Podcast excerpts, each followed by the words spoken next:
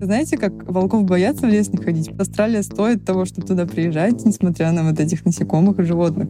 Нам пришлось перевести каждую бумажку, которая у нас была. У нас сейчас не осталось вообще никаких документов, которые не переведены на английский язык. Отработал на стройке 4 года. В Перте и в Сидне немножко. И всем будущим иммигрантам я от чистого сердца рекомендую изо всех сил избегать черновых работ, потому что это затягивает. Please, take your card.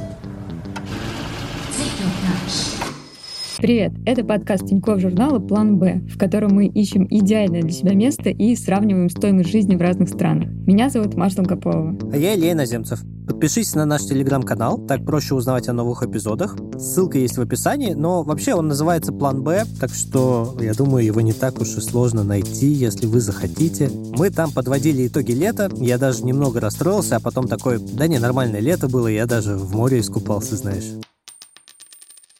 Ну что же, это последняя страна, которую мы рассмотрим в этом сезоне. Мы вообще долго думали и сомневались, стоит ли брать Австралию и точно ли стоит делать это сейчас, но потом поняли, что логотип подкаста нас выдает, и так просто нам не соскочить было решено завершить обзор стран в третьем сезоне этой далекой страной. Кстати, если у вас есть идеи, какую страну нам стоит рассмотреть в следующем сезоне, и вообще вам интересна тема стран, то вы можете нам тоже оставить комментарий в телеграм-канале, мы будем этому рады. Ну, а если говорить про Австралию, то карта на стол не была, всегда хотела, я думаю, что в будущем нам надо брать только те страны, в которых мы были. Будет короткий сезон из э, пяти эпизодов. Давай не выдумывай. Я была в 30 странах, э, кажется, и считаю это неплохой цифрой. В Австралии я тоже не был. А в других странах океании, между прочим, я сделаю эту драматическую паузу, потому что в каких же странах океании я мог быть? Новая Зеландия, Вануату, Тонга,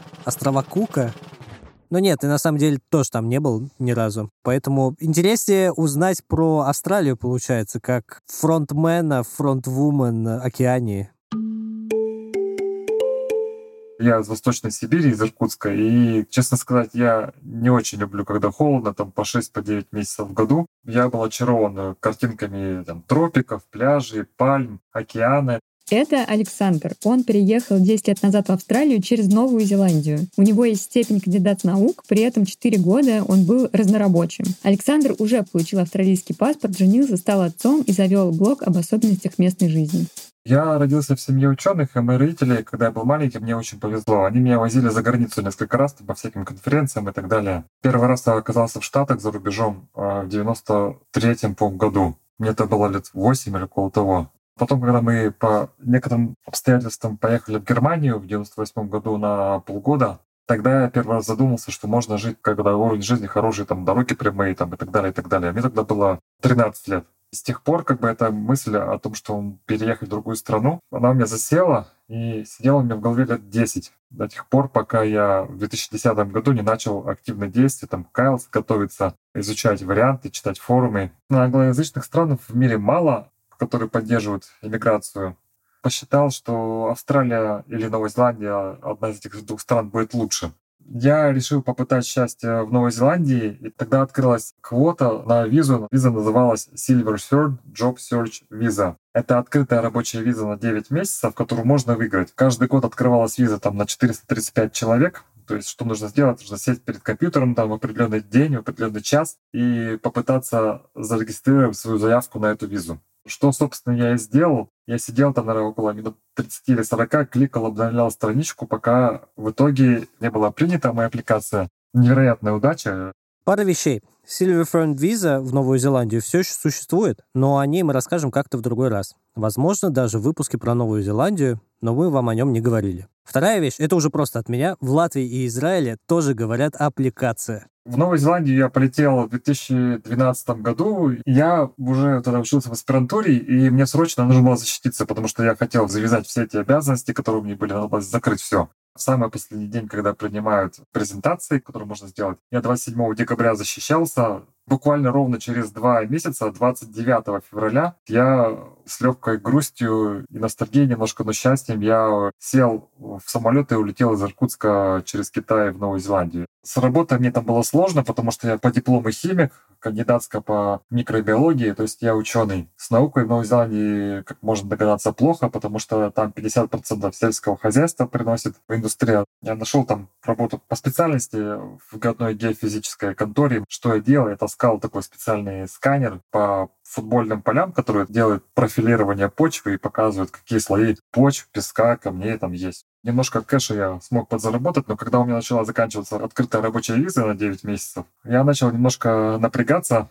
точнее даже достаточно сильно, потому что нужно было решать, куда двигаться обратно и двигаться вперед. Ну, я решил, мы сибиряки, мы обычно не сдаемся, мне нужно было каким-то образом еще несколько месяцев пробыть в Новой Зеландии, потому что я в то время решил подаваться на вид на жительство в Австралию. Здесь называется резидентство. Я собрал все документы быстренько, это был октябрь 2019 года. Мне буквально даже утром прилетело письмо, имейл о том, что мое вид на жительство было одобрено. И это было, конечно, отпустило меня очень сильно, конечно. Это выдох такой, как, как огромный камень с сердца свалился эта страна всегда манила какой-то загадочностью, далекостью. И без стипендии я бы, наверное, не смогла бы себе это позволить. Поэтому, когда была возможность стипендии, я просто выбрала самое неординарное направление и поехала туда. Это наша слушательница Светлана. Она закончила австралийскую магистратуру по устойчивому экологическому развитию, вернулась в Россию, поработала в одной из компаний «Большой четверки» и в 2022 году вместе со своим офисом снова переехала в Австралию. Я училась в Австралии, на самом деле, еще пять лет назад. Я очень хотела туда попасть, очень-очень давно. Это была какая-то мечта. Учебу я выбирала именно в Австралии, потому что, ну, во-первых, на английском языке не надо учить дополнительный язык. Плюс еще ко всему университеты в Австралии, они находятся довольно высоко в списке рейтинга университетов мира, поэтому туда поехало достаточно много человек по моей стипендии, не только я. В том числе там очень дорогое обучение по сравнению с другими странами, поэтому, опять же, стипендия покрывает, это класс, и можно ехать. Тогда я вот проучилась полтора года, и потом мне пришлось вернуться в Россию, потому что я училась по стипендии, которую нужно было отработать в России. Вот. А потом меня Австралия не отпускала, и я очень мечтала вернуться обратно, поэтому искала всеми способами, как туда приехать. Но в итоге получилось так, что наша компания ушла из России, в которой я работала в последний момент. Нам предложили релацироваться в некоторые страны, в том числе в Австралию, потому что там как раз они только что открылись от ковида, и у них была нехватка кадров, поэтому они всеми силами приглашали из-за границы специалистов. Ну и плюс моя специальность, я работаю консультантом в области устойчивого развития и изменения климата. Это такое связано с экологией, социальными вопросами. Она достаточно а, востребована в Австралии, и они искали специалистов по этой специальности в том числе, поэтому нам сделали рабочие визы и пригласили туда работать. Пока из рассказов героев получается так, как будто, чтобы переехать в Австралию, нужно очень этого хотеть и понимать, что тебе нужна именно она. Получается так. Интересно, как вообще устроена вся эта система, учитывая, что Австралия одна из стран, где иммиграционная программа очень хорошо развита. Иммиграция в Австралию — доступная система. Вы сдаете IELTS на нужные оценки, обычно это все семерки. Вы находите свою специальность э, в так называемых Skilled Occupation List, списках востребованных профессионалов, и вы показываете деньги, что у вас есть достаточное количество денег на три месяца. Вы сдаете медицинские тесты всевозможные, и вы получаете визу через полгода минимум, максимум до года это занимает рассмотрение. Бюрократия здесь достаточно простая и прозрачная. Вы можете подавать все онлайн. В моем случае я подался на спонсорство штата Западная Австралия. Это означает, что штат ходатайствует за меня перед иммиграционным департаментом Австралии, и я беру на себя обязательство прожить два года в Западной Австралии. Я ничего не знал об этом регионе, и, соответственно, я прилетел в Австралию, побыл в Сиднее пять дней, и потом я полетел уже в Перт, где я провел три с половиной года в итоге. После чего я переехал в Сидней, и в Сиднее я прожил еще четыре с половиной года. Потом начался ковид, и в марте 2021 года только сняли слегка ограничения между штатами. Я сразу из Сиднея поехал в Квинсленд, в город Голд-Кост, где я сейчас нахожусь. На пятый год я подался на австралийский паспорт. У меня чуть-чуть дольше занял процесс, но через полтора года я получил гражданство, сертификат. Потом там доплатил еще 220 долларов, по-моему, и получил паспорт австралийский. Это эквивалент российского загранпаспорта.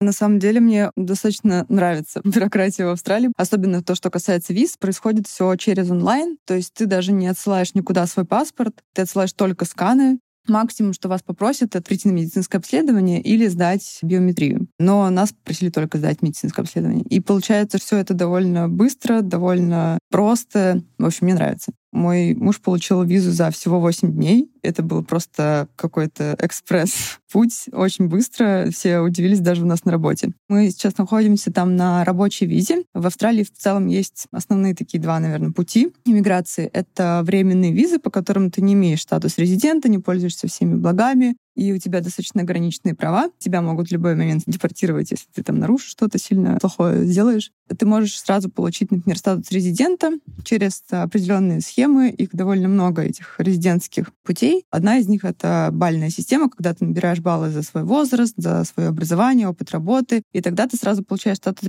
статус резидента. Это практически то же самое, что гражданство, но только без паспорта. До паспорта надо еще прожить года 4-5. Я вот планирую как раз в ближайшем будущем подаваться на резидентство, у меня, опять же, есть два пути. Это сделать через работодателя. Но для этого мне нужно, чтобы наш босс это все согласовал, и плюс еще работодатель должен дополнительно заплатить за это, а он нам и так делал рабочие визы. И потом второй вариант — это вот как раз подаваться со всеми вместе в общем стриме, как это называется, потоке. Это вот бальная система. И она, конечно, посложнее, подольше, и еще тоже непонятно, когда пригласят, не пригласят. Чем больше баллов у тебя, тем больше шансов.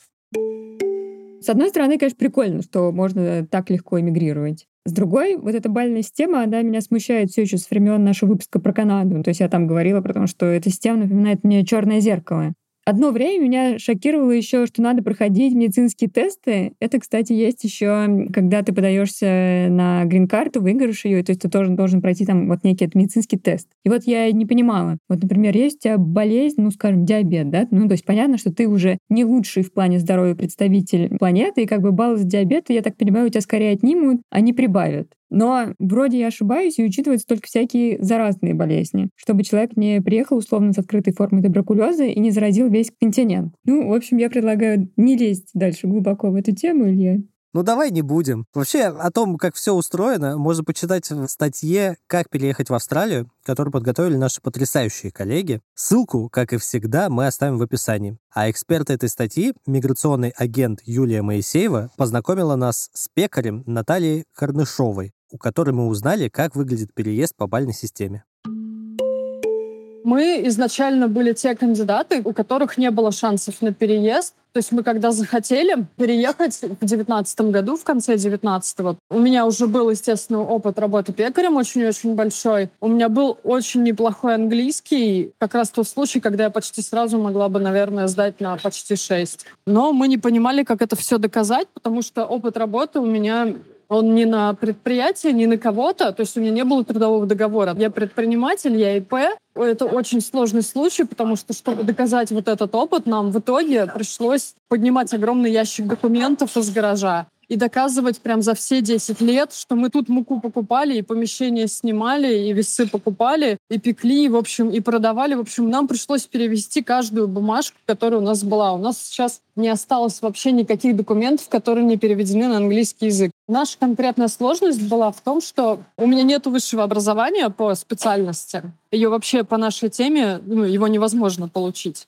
У меня, соответственно, нету PhD, и пока это все длилось, у меня уже не максимальные баллы за возраст. Мне на момент подачи мы подали заявление конкретно последнее уже в прошлом году, мне было уже 35. В общем, времени разобраться заняло, ну, наверное, месяца полтора-два. У нас еще оставалось вот эти вот партнерские баллы. То есть у меня муж в итоге так и не принес баллов, так и не сдал экзамен на баллы которые бы принесли в эту копилку. И он также не подтверждал профессию. Гипотетически мы могли там лечь костьми еще раз и вот принести по 5 баллов за каждую из этих частей. Ну, то есть если бы он еще сдал английский на хорошие баллы, и если бы он защищал профессию, доказывал. Нас два штата вытащили. Нас вытащила Южная Австралия из этого пула заявок. Skill Select называется. И нас вытащил Новый Южный Уэльс. Это штат, где Сидней в центре. Соответственно, Южная Австралия что-то там как-то она заглохла. Новый Южный Уэльс вытащил. В итоге они ответили нам, признали, что да, они согласны, что мы стоим этих баллов. И, соответственно, выдали нам приглашение на подачу на визу. И через 10 с половиной месяцев мы ее получили. У нас получилось набрать 80 баллов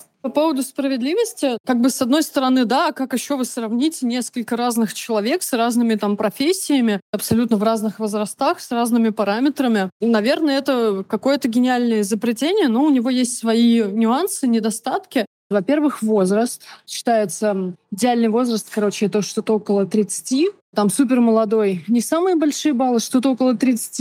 Это прям максимальные баллы, и дальше они потихонечку угасают предел 45 лет, то есть кандидаты старше 45 лет на вот именно skilled визу, по которой мы шли, они, ну, как бы вообще не нужны. Главный недостаток это в том, что вот эти требования, от скольки баллов вас вообще в принципе могут рассматривать, они разные. То есть написано, что минимум 65 баллов, то есть вот если вы 65 баллов не набираете, то вас вообще никак не могут рассмотреть. Проблема большинства людей, что они, ну, у них они не могут эти баллы набрать. Последний шанс остается, это вот отфигачить английский на идеальные максимальные баллы, и тогда ты проходишь. Это был как раз наш случай, потому что если из наших 80 баллов вычесть 20 дополнительных баллов за мой хороший английский, то будет уже 60, то есть даже нет смысла подавать на визу.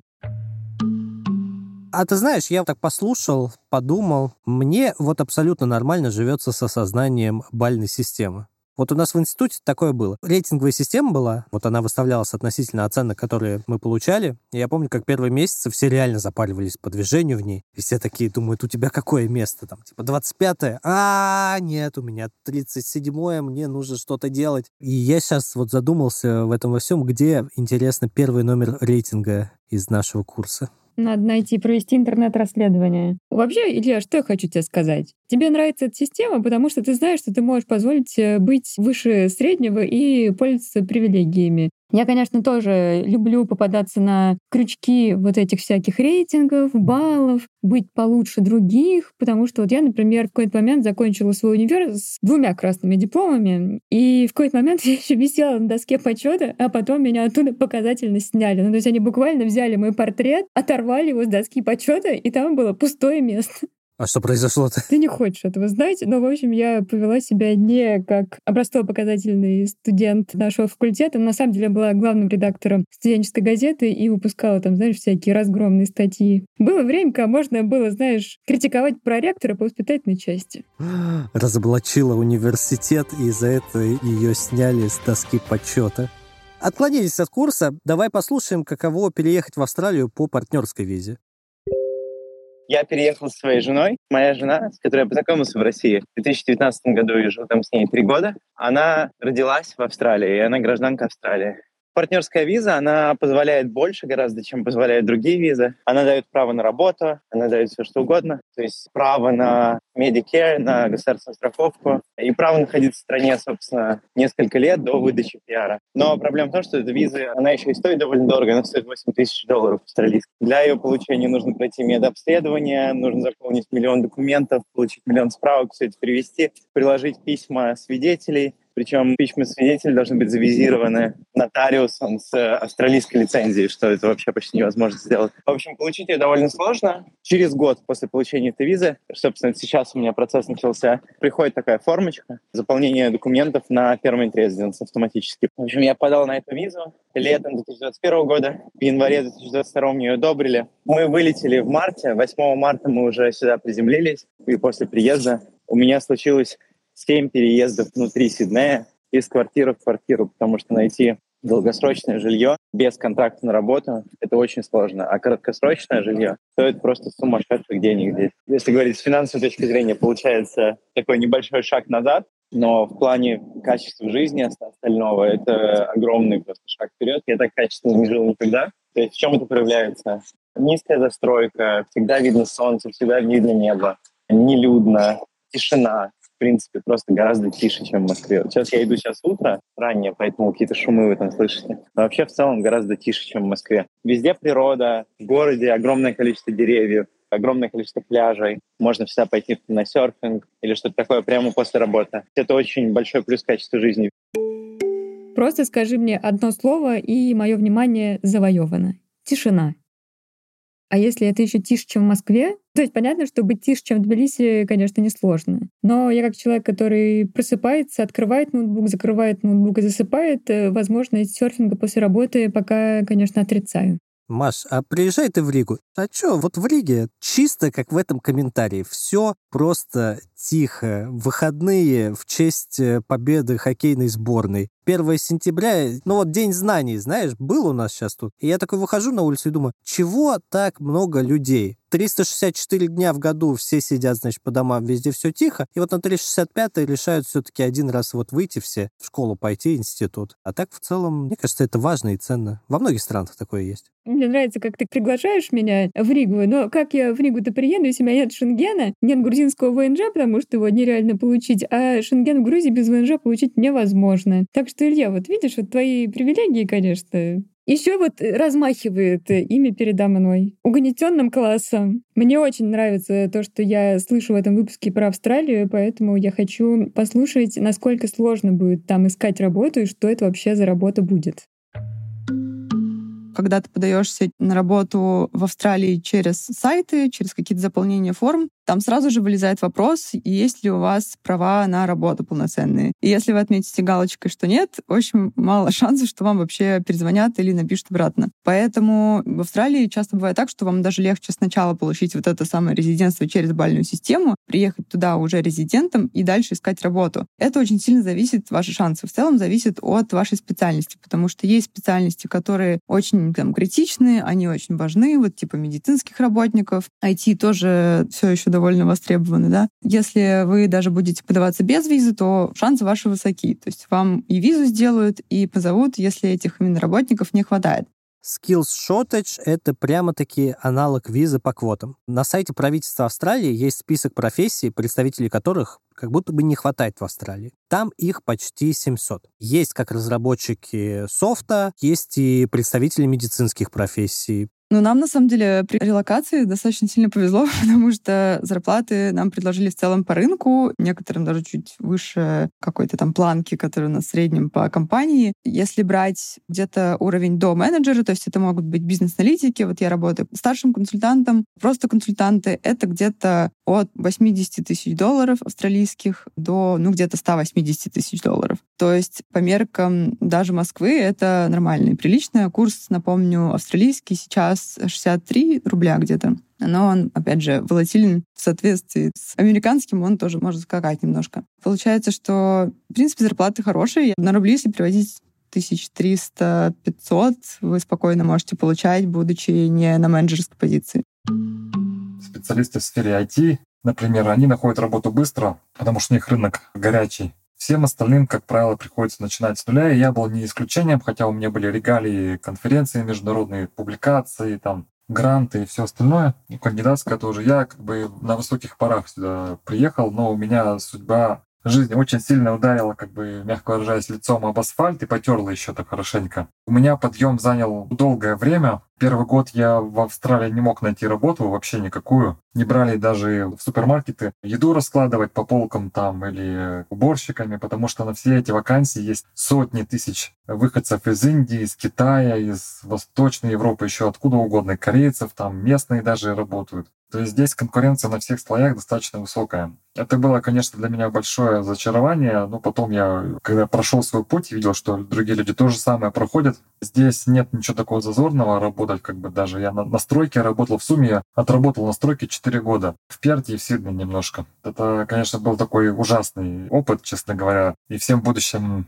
иммигрантам, переезжающим, я глубоко от чистого сердца рекомендую изо всех сил избегать черновых работ, неквалифицированных, как угодно, потому что это затягивает. В худшем случае можно потерять здоровье, зная случаи, когда бэкпекеры, вот у них есть work and holiday visa, они приезжают, могут здесь поработать, потом уезжают обратно. И мы работали с одним финским парнем, на него упала гипсокартоновая стена на китайской стройке. И, конечно, ему никто никакую компенсацию не выплатил, и он, у него там проблемы со спиной, и он ходит вроде бы, но, короче говоря, здоровье его сильно пошатнулось. Через год мне крупно повезло, я попал сразу же на нефтеперерабатывающий завод, в Перте. Мне сразу начали платить там 45 долларов в час, что это весьма хорошая зарплата, потому что какой-нибудь бариста или официант получает там 18, ну максимум 25 долларов в час, и работа там, конечно, очень тяжелая. А через полгода мне подняли до 50, и я делал в год 96 тысяч долларов. Минус налоги там 27% получалось. Все равно мне на карточку получалось уже полторы тысячи долларов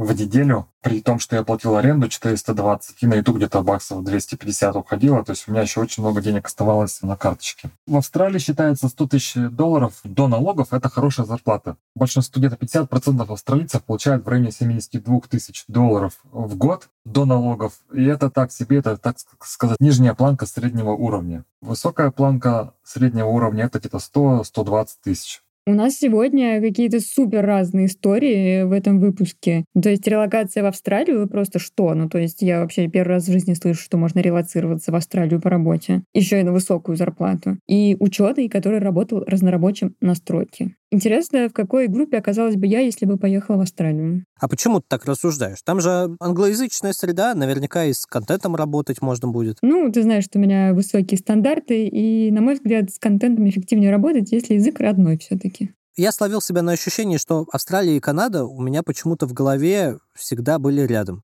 Поэтому расклад по зарплате, он даже какой-то оптимистичный, что ли, в Австралии. Но в этом подкасте мы уже научились знать, что все эти цифры — это ничто до налогов. Так что давай узнаем, как в Австралии с налогами. Там тоже прогрессивная система налогообложения, как и много где, но со своими особенностями до 18 тысяч долларов в год вы налоги вообще не платите, потому что вы считаетесь, видимо, малоимущим по их меркам. Дальше вы платите, допустим, там 15%, дальше 37% в каком-то промежутке, дальше 45%. Вот больше 45% налогов у вас быть не может, потому что у вас забирают 45% плюс еще сколько-то центов за каждый доллар, если у вас еще больше этого промежутка. Там не просто на какой-то процент повышается с вашим доходом процент налогов.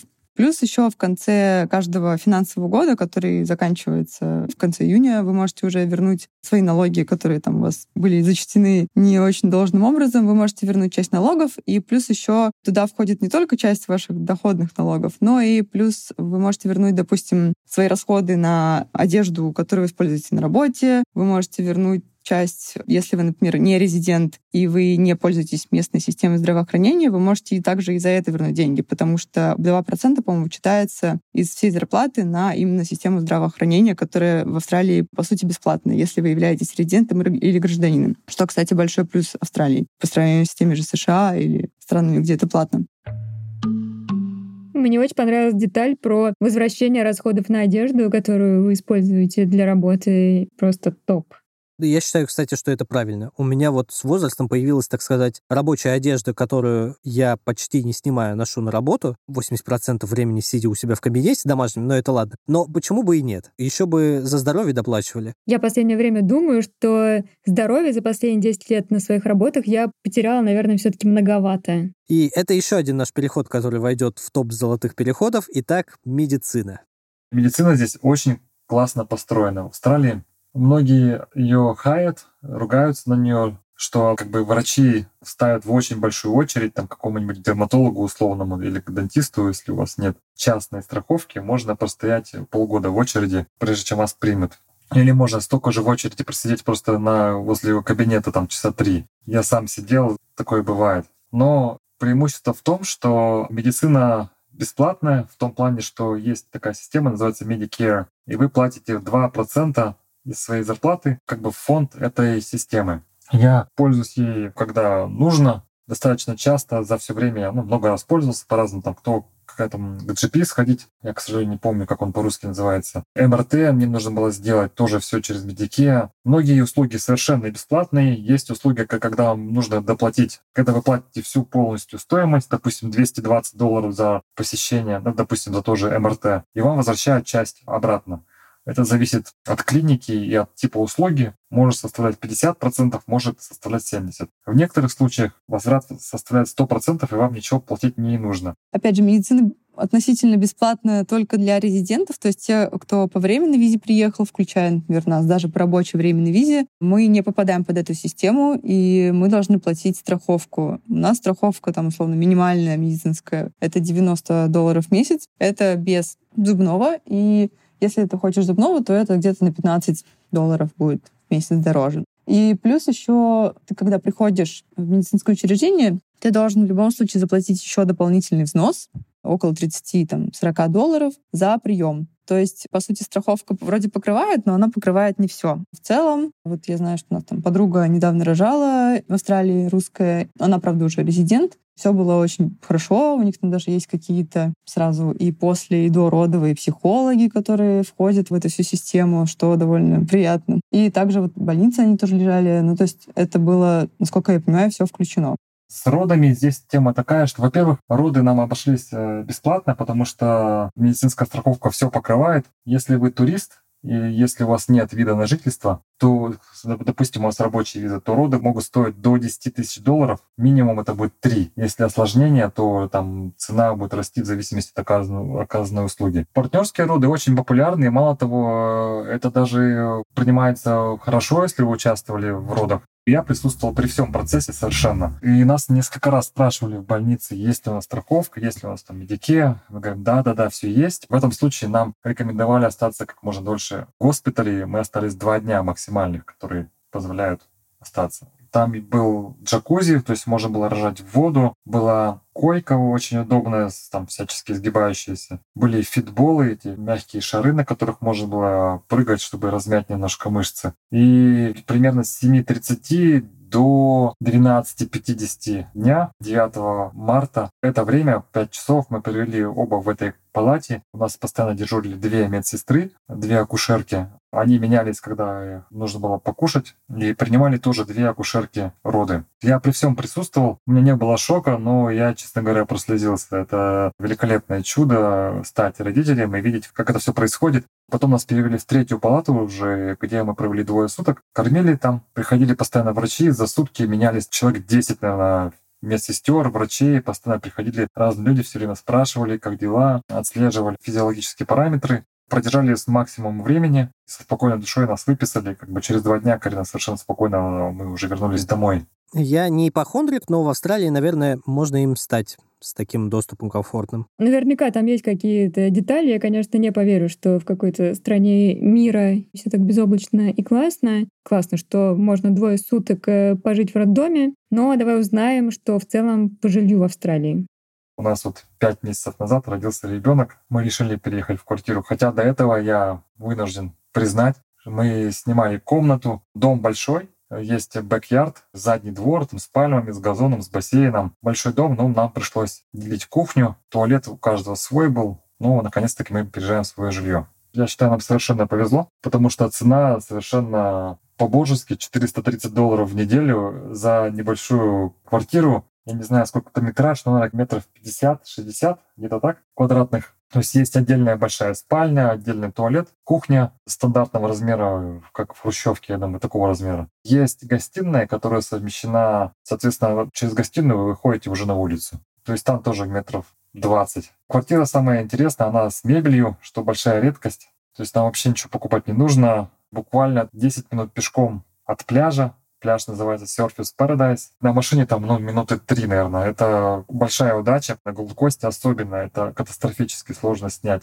Жилье, особенно паре, особенно с ребенком. В Сиднее, наверное, где мы живем, самые высокие цены. Но на самом деле, несмотря на то, что Брисбен, в котором я раньше жила, он третий по размеру город, там сейчас тоже очень сильно растут цены на аренду, потому что туда очень много, опять же, во время ковида переехало внутренних мигрантов, то есть австралийцы переезжают из Сиднея и Мельбурна, чтобы, опять же, спастись от высоких цен, но тем самым они раздули и там тоже вот этот пузырь. Э, получается, что там тоже подскочили сильно цены. Я могу назвать конкретные даже цифры. В целом что-то более-менее адекватное можно снять от 8 100 долларов в неделю. Это где-то 100-200 тысяч рублей в месяц. Ну, я бы сказала, что цены московские, но это я говорю про центр. Просто нужно еще понимать, что в Сиднее, например, он город такой не очень правильной формы, и получается, что центр, где опера сиднейская, где мост, и деловой центр, он находится сильно вправо к океану, а город простирается на километры вот еще в левую сторону, по карте, если смотреть. И вот если вы уедете за там, час езды на машине от этого центра, то там уже, конечно, можно найти подешевле квартиру за там 400-500 долларов в неделю. Наверное, одна из таких особенностей Сиднея и нашего района в том числе,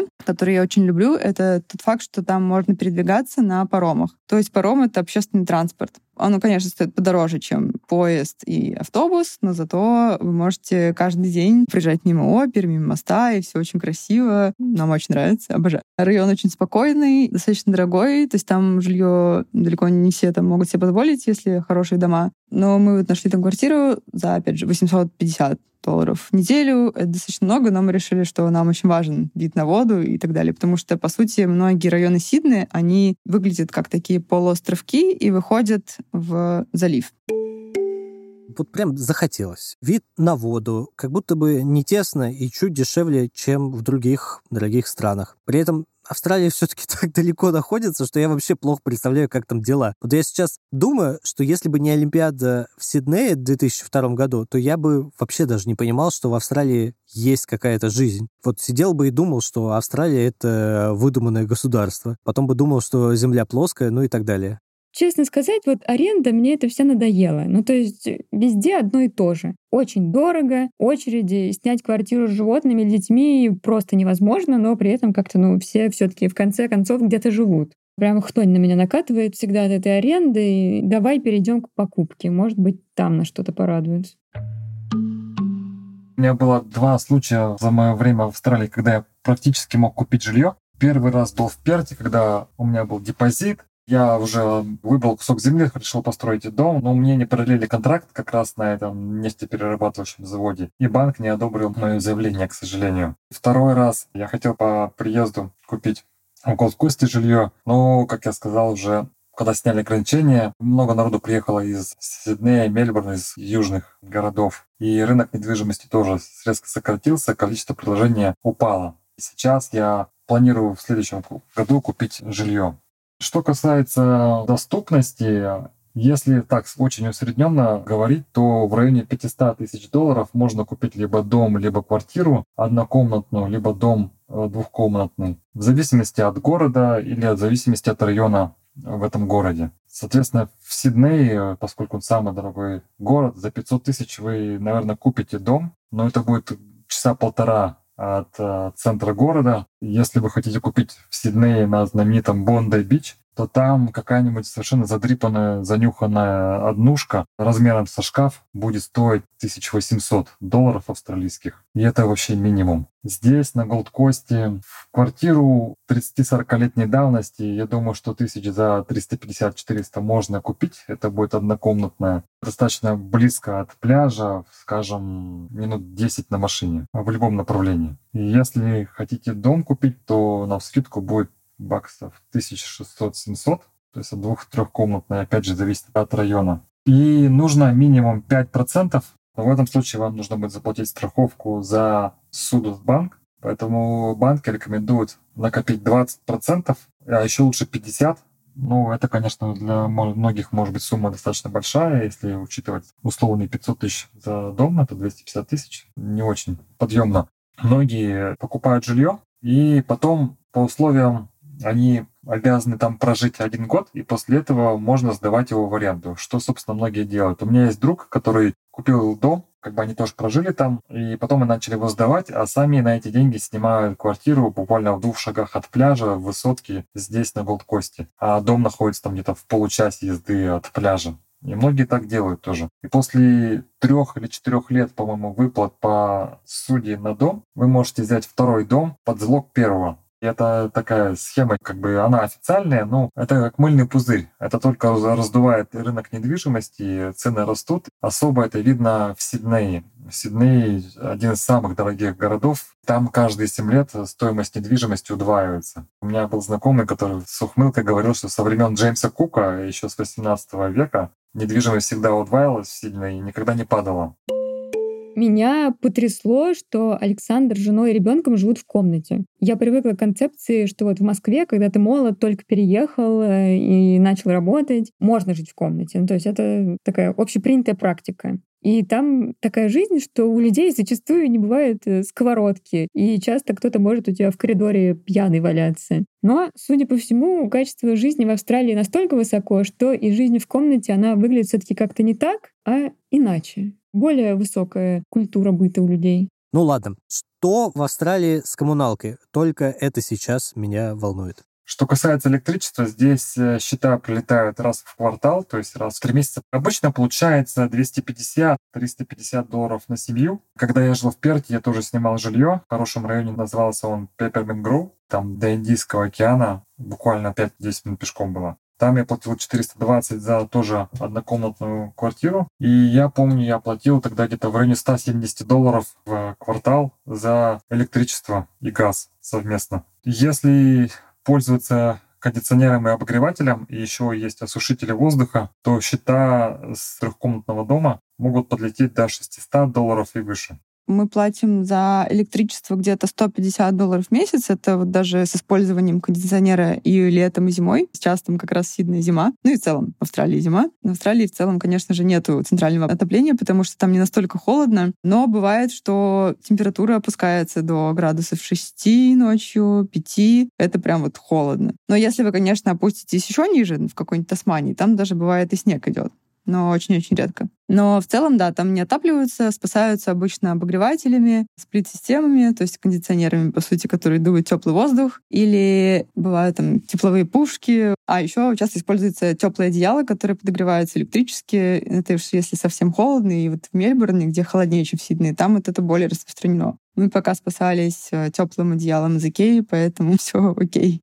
Но, конечно, дома очень холодно. Бывает прям, если у вас еще не греет солнце, то приходится ходить в шерстяных носках, теплых кофтах, куртках и так далее. То, что ближе к экватору, там, конечно, жарче и больше проблем, в том числе с водой. Бывает, что просят людей просто использовать по минимуму воду, в том числе в душе. Например, вы можете мыться не больше трех минут на человека. Если честно, не знаю, как это контролируется. Возможно, там тоже по оплате и по счетчику. Опять же, Австралия очень засушливый континент, и могут быть действительно проблемы с водой. Если помните, кстати, у них еще были сильнейшие пожары несколько лет назад, и в целом с изменением климата эта проблема только усугубляется. Ну, не только в Австралии в целом, но они это прямо сильно чувствуют на себе.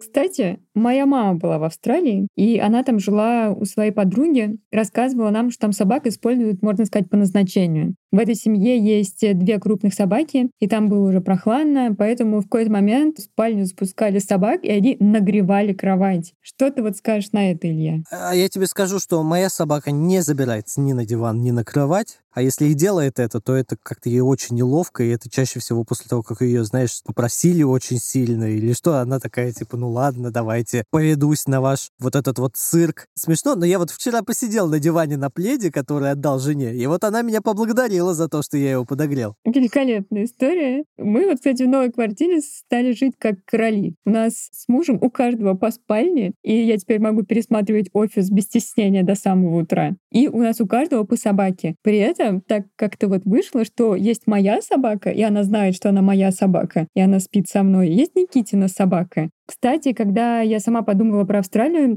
то читала, что с водой действительно связаны некоторые ограничения. Например, законом в некоторых городах может быть запрещено мыть машины из шланга, а можно мыть только из ведерка. То есть как-то они так вот очень к ресурсам относятся, конечно, сознательно. Ну, остается только надеяться, что интернет у них не из ведерка. Я не могу сказать, что Австралия очень сильно радует интернетом, но и по вечерам прям бывает очень бесит, потому что интернет начинает работать медленнее, опять же, система перегружена, плюс они там пытаются сделать какой-то новый NBN, называется, кабель. Если честно, тоже не шарю в этих технических особенностях, но предполагалось, что он прям хороший, быстрый. Но пока что я не могу сказать этого, особенно по вечерам. Стоит он примерно 60 долларов в месяц, это где-то тысячи три, в принципе, мобильный тоже. Но вот мобильный интернет также будет зависеть еще от оператора, потому что у них есть там оператор основной по стране, который, например, ловит даже в пустыне, что очень редко. Называется Telstra. Вот он прям лучший. Но и он и стоит соответствующий. То есть тарифы тоже, наверное, больше 80 долларов стоят. А вот остальные операторы, вот типа Водофона, который также есть в Европе, если вы отъедете от города там, в какое-нибудь село, если честно, вот у меня он вообще не ловил интернет, только там максимум какие-то звонки, но все достаточно плохо с этим. Буквально вчера оформил интернет за 75 долларов в месяц. Это будет 50 мегабит в секунду. Наверное, русскоговорящие слушатели смеются сейчас очень сильно. Ну да, в Австралии он дорогой и не очень быстрый. Если вы хотите 100 мегабит в секунду, то это будет 80 85 долларов, ну и дальше по возрастающей. Самый дешевый интернет, который я нашел, ну, я его, естественно, не стал брать. Это, по-моему, 15 мегабит в секунду, и это что-то в районе 25 долларов в месяц. Но при такой скорости я не знаю, что можно загрузить, наверное, только электронную почту. Не едем. У меня до сих пор травма. Этим летом я заехала в какой-то очередной Airbnb, и там было 12 мегабит, которые время от времени спускались до 2 мегабита, и у меня вся был открыт этот сайт Test, знаешь, чтобы как бы постоянно разочаровываться. В общем, нельзя нас лишать интернета, а то это мы так и на улице выйдем. Вот меня мобильный интернет спасает. Я так уже привык покупать e-симки в новых странах, чтобы даже не париться с этим походами в супермаркет. На мой взгляд, довольно унизительно. Приходишь в супермаркет, чтобы купить симку, а не еды. Что это такое вообще? Цифровой какой-то капитализм. Давай к еде наконец-то перейдем. Я вообще ничего не понимаю про австралийскую кухню и хочется узнать побольше.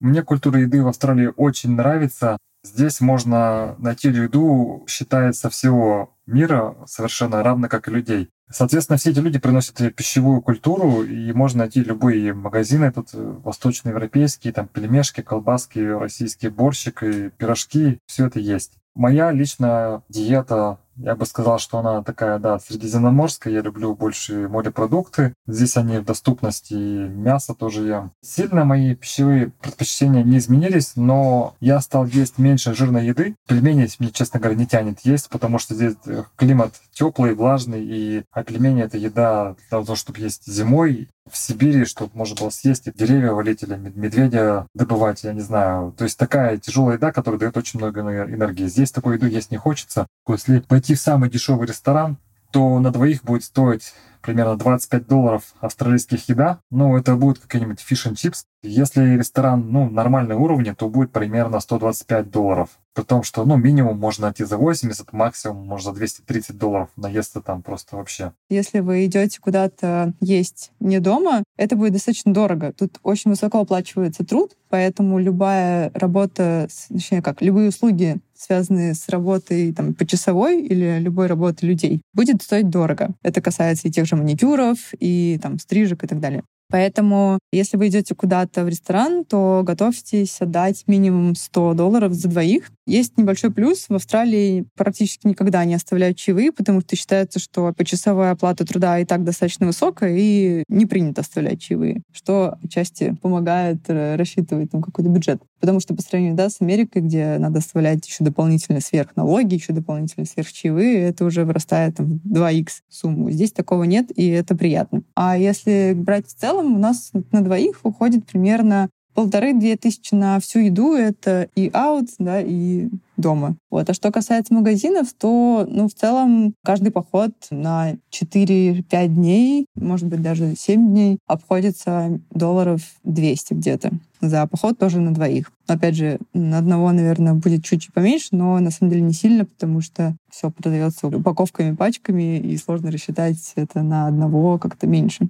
Домашнее пиво, которое производят здесь в Австралии, достаточно дорогое, стоит 11 долларов за 6 бутылочек таких 0,33 э, литра. В пабах пиво последние три года стало очень дорогое, потому что правительство подняло цены на акцизные марки, соответственно, пабы тоже подняли цены. И пинта пива, это 570 мл, стало нереально дорогие. Их там 15 долларов, это просто прямо золотое. За 15 долларов можно купить бутылку хорошего австралийского вина. Импортированное пиво будет стоить там 12 долларов, какой-нибудь Хайникен. Мы покупаем достаточно дорогое молоко овсяное, платим 5,50. Обычное коровье молоко самое дешевое за 3 литра можно найти за 2,70.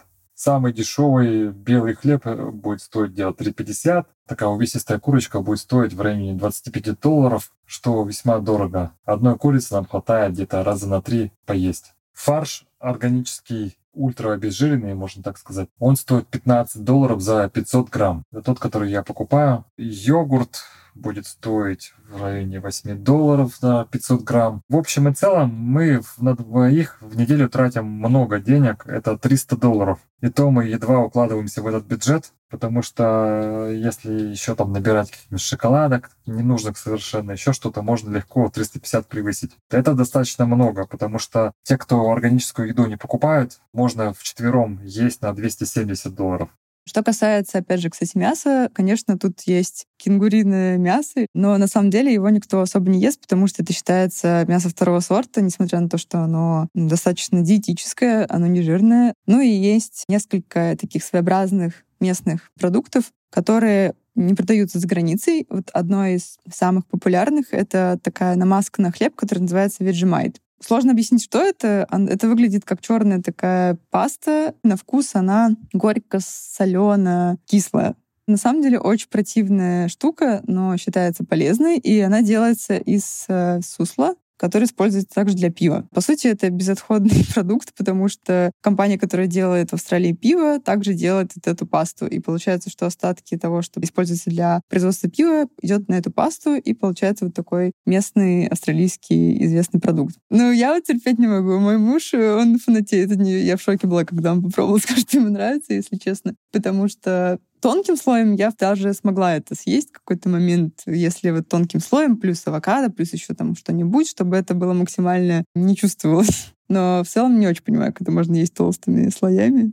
Yes, я просто, я так рад, наконец-то, это победа, одно из моих любимых блюд, наконец-то появляется в подкасте. Потому что я просто обожаю Vegemite. Я пробовал, правда, британский аналог и я думаю, что люди, знающие, они скажут, ой, это они так различаются. Но на самом деле нет, и это просто реально топовая паста. Намазываешь ее на хлеб, это такая текучая соленая штука. С маслом особенно, это просто супер. У меня есть вот какой-то вот отдел в предпочтениях, где всякая такая дичь типа лакрицы, типа виджемайта. И есть еще похожая тема, это густой бульон боврил. Он английский, по-моему, в Австралии он тоже есть. Такая тягучая паста, но она еще и говяжья. Ее вообще нужно разводить и пить. Такая британская тема, пьешь бульон типа из чашечки такой. Но я тоже вообще ее мазал на хлеб и ел. Это просто божественно. Что я могу сказать? Я думаю, что и то, и другое достойно выпуска. Илья Иноземцев обозревает еду в нашем телеграм-канале «План Б». Есть там такая регулярная-нерегулярная рубрика. Но для меня все это, конечно, звучит как какая-то неведомая чертовщина. И, кстати, про неведомую чертовщину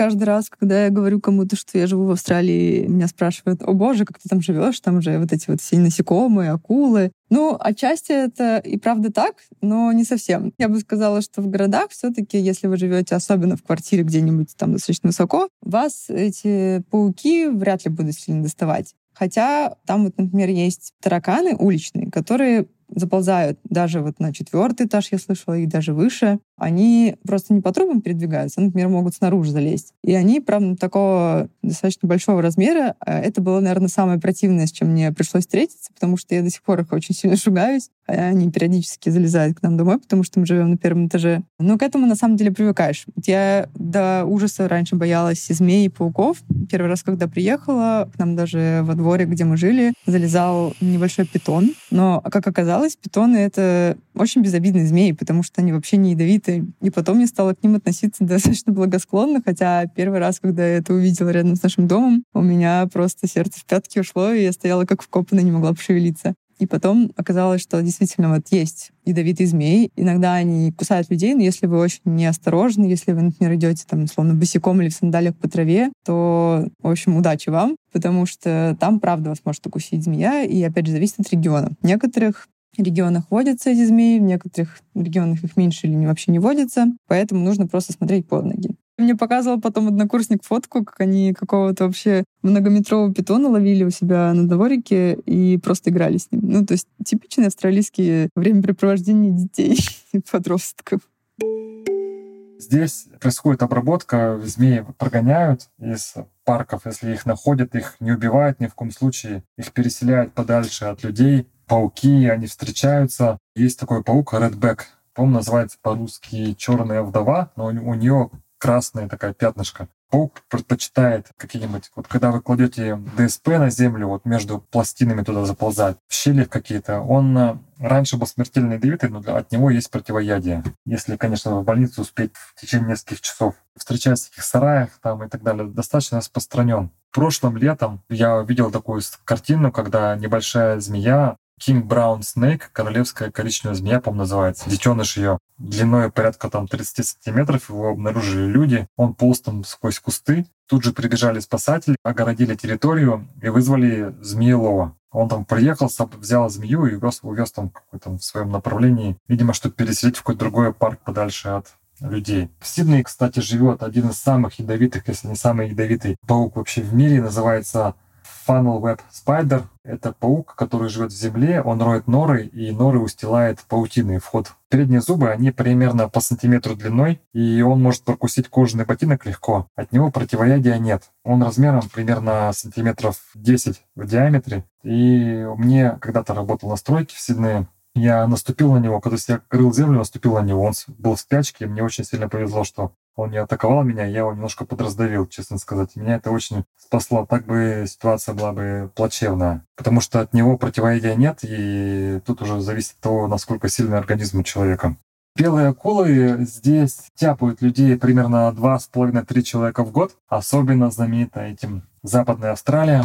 Там их очень много. Там кусают чаще. Кусают, конечно, в основном серферов, потому что они отплывают там метров на 500 от берега. Там, ну, естественно, там это уже среда обитания диких животных, там акул, там и дельфинов, кого угодно. Но акула белая, она такая, что человек для нее не является пищей. Она кусает один раз, чтобы попробовать человека, и а потом отпускает. Но, к сожалению, для человека одного раза хватает, чтобы потерять кровь. Часто это приводит к фатальным последствиям. Однако я многократно, очень много раз видел серферов без ноги, там, без руки, людей тоже э, со шрамами, кого кусали не только белые акулы, там, тигровые акулы, бычьи акулы, ну, много разных. Тем не менее, все виды акул находятся под строжайшим контролем. Правительство Австралии и экологические организации их защищают, их ни в коем случае нельзя не вылавливать, не убивать, потому что это очень важное звено пищевой цепочки в Австралии, в океанах. Ставят сети в наиболее популярных пляжах в нескольких сот метрах от пляжа, которые не позволяют акулам доплывать до береговой линии. От акулы вот этих насекомых страдает в Австралии людей меньше, чем от кенгуру, потому что кенгуру — это опасное такое животное в том плане, что они выпрыгивают ночью на дорогах, и если вы едете достаточно быстро, то можно их сбить, и они могут вас покалечить чисто через лобовое стекло. Поэтому во всех практически агентствах, где вы можете снять машину, бывает запрещено ездить в сумерки и позже, потому что это, правда, очень опасно. На самом деле мы кого только не встречали, когда там жили рядом с парком, опять же. И посумы к нам приходили, и вот такие то ли богомолы, то ли кто. Палочники они называются. В общем, потом кукабары к нам прилетали, тоны, змеи, пауки, тараканы, кого только не было. Они безобидны. Но опять же, знаете, как волков боятся в лес не ходить, поэтому все, кто будет слушать, я очень попрошу поработать с этим страхом, потому что Австралия стоит того, чтобы туда приезжать, несмотря на вот этих насекомых и животных. Потому что это очень классная страна. Я обожаю. Ну что, Илья, испугался? А ты знаешь, вот у нас в Риге в августе была изменчивая погода, и вот на улице жарко днем, насекомые выходят на волю, а вечером очень холодно было. И все разлетались по домам. Ну, не по своим домам, а по человеческим. Вот так вот. Я столько всякой живности повидал этим летом, что не очень-то и испугался. Работал недавно дома, думаю, где я вытяжку не выключил, потому что такой характерный гул, характерный звук. Выхожу, а там огромный шершень так методично наматывает круги по дому. И я таких огромных, жирных прям вот шершней повидал штук шесть за лето у себя дома. Они прям такие промасленные, вот такие, знаешь, залетают и такие с наглым таким видом такие, типа, ага, это мой теперь дом, до тех пор, пока не встречаются с газеткой. Это, конечно, не сравнится с питонами, но нормально. Мне нравится, что ты, если я не ошибаюсь, показывал там что-то руками, оно было похоже размером с крысу. Скорее, с мышь. Я вот всегда думала, что меня не напугать вот всякими пауками, но вот у меня теперь стоят перед глазами без руки и без ноги серферы. Ты знаешь, есть, конечно, странные какие-то моменты, эпизоды в моей жизни, когда я работала в лагере для детей-инвалидов, и вот там есть, конечно, элементы ПТСР, потому что, знаешь, вот заходишь в душ, он какой-то темный, и ты там видишь, что нога отдельно лежит. А это просто человек отцепил свой протез и положил его рядом. В общем, это сейчас будет еще один странный переход, но мне хочется понять, что за люди такие эти австралийцы, есть ли в них что-то особенное. И я считаю, что за подводки к темам в этом выпуске нам должны вручить какую-то премию типа «Золотой малины». Было забавно, когда я приехала, и моя сестра сказала, что я стала намного спокойней. Под этим многое, наверное, может подразумеваться, но в целом из-за того, что я думаю, там очень расслабленная атмосфера, там все очень дружелюбные, особенно вот в более маленьких городах, что в Сиднее прям чувствуется, что очень много мигрантов, туристов, там такие все чуть более грубые. Но в целом все равно очень заметно по сравнению с другими странами, что все больше улыбаются, более доброжелательные. Еще там очень ценится work-life balance, собственно, баланс между работой и жизнью. Сложно встретить там людей, которые сильно перерабатывают. Да, они, конечно, есть, но все равно очень ценится вот этот вот жизненный баланс, потому что мало того, что там обычно не до 6, а до 5 работают люди, вот часто многие еще уезжают сразу же после работы, например, тоже там серфить или гулять, проводить время с семьей. Это тоже очень классно. И там нет такой вот спешки за карьерой и сильно нет каких-то амбиций. Это, наверное, и плохо, и хорошо. Плохо в том плане, что, опять же, какие-то бизнесы могли бы в этом плане быть более активными, более продвинутыми. В Австралии существует такое, я бы сказал, общенародное представление, что есть Австралия, есть весь остальной мир. В некоторых местах, там в пабах, в музеях, в каких-то общественных центрах ради шутки вешают даже карту мира, перевернутую вверх ногами, где Австралия сверху. Типа так австралийцы видят весь остальной мир. И в этой шутке есть очень много правды и на самом деле не, не самые очень приятные для иммигрантов, потому что в истории Австралии сюда все приезжали как бы так или иначе, кто как заключенный, кто как ссыльный, кто еще как за лучшей жизнью. Здесь как-то так э, в культуре повелось, что смотрят на тебя, если ты нормальный человек, то можно с тобой разговаривать. Никто от тебя подвоха не ждет, доверяют, помогают активно. Даже если у тебя там стрёмный английский язык, если ты можешь более-менее четко, ясно выразить свою мысль, то это хорошо. Что касается моей жены, то она из Чили. Мы познакомились здесь, в Австралии. Когда ковид закончился, я переехал в Голд-Кост. В августе мы с ней познакомились. В марте 22 года мы поженились. И в марте вот этого года уже у нас родился сын. То есть у нас все закрутилось очень быстро. И здесь в Австралии, кстати, это очень характерно, смешанные браки. То есть здесь смешанные браки — это в порядках вещей, и я считаю, это очень классно. Это классно, когда культуры смешиваются, и дети очень красивые получаются. Ну что, я готова обозначить свою жизненную цель — это стать спокойнее. И вот Грузия в этом смысле, конечно, делает все только хуже. А что гости сами думают о своем опыте жизни в Австралии? Для меня был огромным, просто огромнейшим культурным шоком первые два года, как я переехал, потому что я ехал с таким опломбом, у меня кандидатская, плюс у меня родители ученые, и вообще много где был за границей. Но, как я сказал, что жизнь меня очень сильно ударила лицом по об асфальт. Через два года я более-менее расслабился и стал лучше даже понимать австралийцев, как они говорят. А через 10 лет я считаю, что моя иммиграция полностью завершилась. То есть я получил паспорт в 2019 году. И тем не менее, только сейчас, спустя 10 лет, могу сказать, что я полностью интегрировался. И мне все очень нравится, вообще ничего не раздражает. Я принимаю все аспекты Австралии, понимаю, почему здесь, допустим, дорогая недвижка, почему сложно снять жилье, почему нужно сидеть по два, по три часа ждать врача, все что угодно. Почему регистрация на машину дорожает каждые там три месяца баксов на 10. И, в общем, я себя считаю полностью интегрированным в общество в целом выросло финансовое положение, потому что просто зарплата как минимум увеличилась. И если бы я вот на ту же зарплату примерно снимала что-то в Москве, мне кажется, что стоимость была бы и расходы примерно соответствующие. То есть я еще жила до этого в Испании, поэтому знаю уже, как живется в других странах, и знаю, что в Австралии, например, во многих аспектах намного лучше. Пока что моя первая цель э, ближайшая — это получить резидентство, потому что оно ну, практически пожизненное. То есть если ты его потеряешь, если там не будешь жить ну, лет пять, то потом его вроде как можно восстановить. Ну и в идеале это получение паспорта.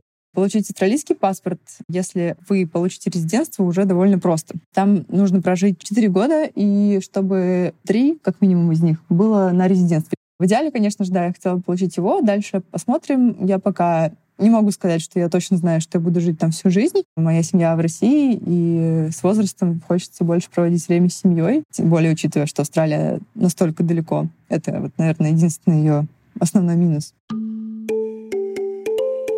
Ох, ну мне кажется, довольно такой напряженный выпуск у нас получился, некоторый как бы даже триллер. Какой вывод я делаю для себя? Ну, то есть, если бы я была помоложе, например, сразу после университета, если бы я решила поехать не в Москву, а за границу, то мне кажется, что Австралия была бы классным вариантом. Потому что не страшно начинать с нуля, когда ты в целом начинаешь с нуля. После интервью с Александром я вот как раз задаюсь вопросом, смогла бы я действительно начать все заново. Может ли хоть какая-то страна стать для меня достаточной мотивацией, чтобы и на стройке работать, и снова жить в комнате? Вот я пока не уверена. Но все, что я услышала про стиль жизни австралийский, мне очень понравилось. Я бы так смогла. Какие страны мне вообще не понравились за подкаст? Может быть, Арабские Эмираты, разве что. Но Австралия, мне кажется, просто класс. Я бы паковал чемодан туда хоть сейчас. И вообще, я думал недавно, что если уж и поехать куда-то подальше от э, миропорядка, то это туда. Возможно, это просто эффект Веджимайта. Спасибо, что послушали. Это был подкаст «План Б». Я Илья Иноземцев. А я Марта Долгополова. Пока.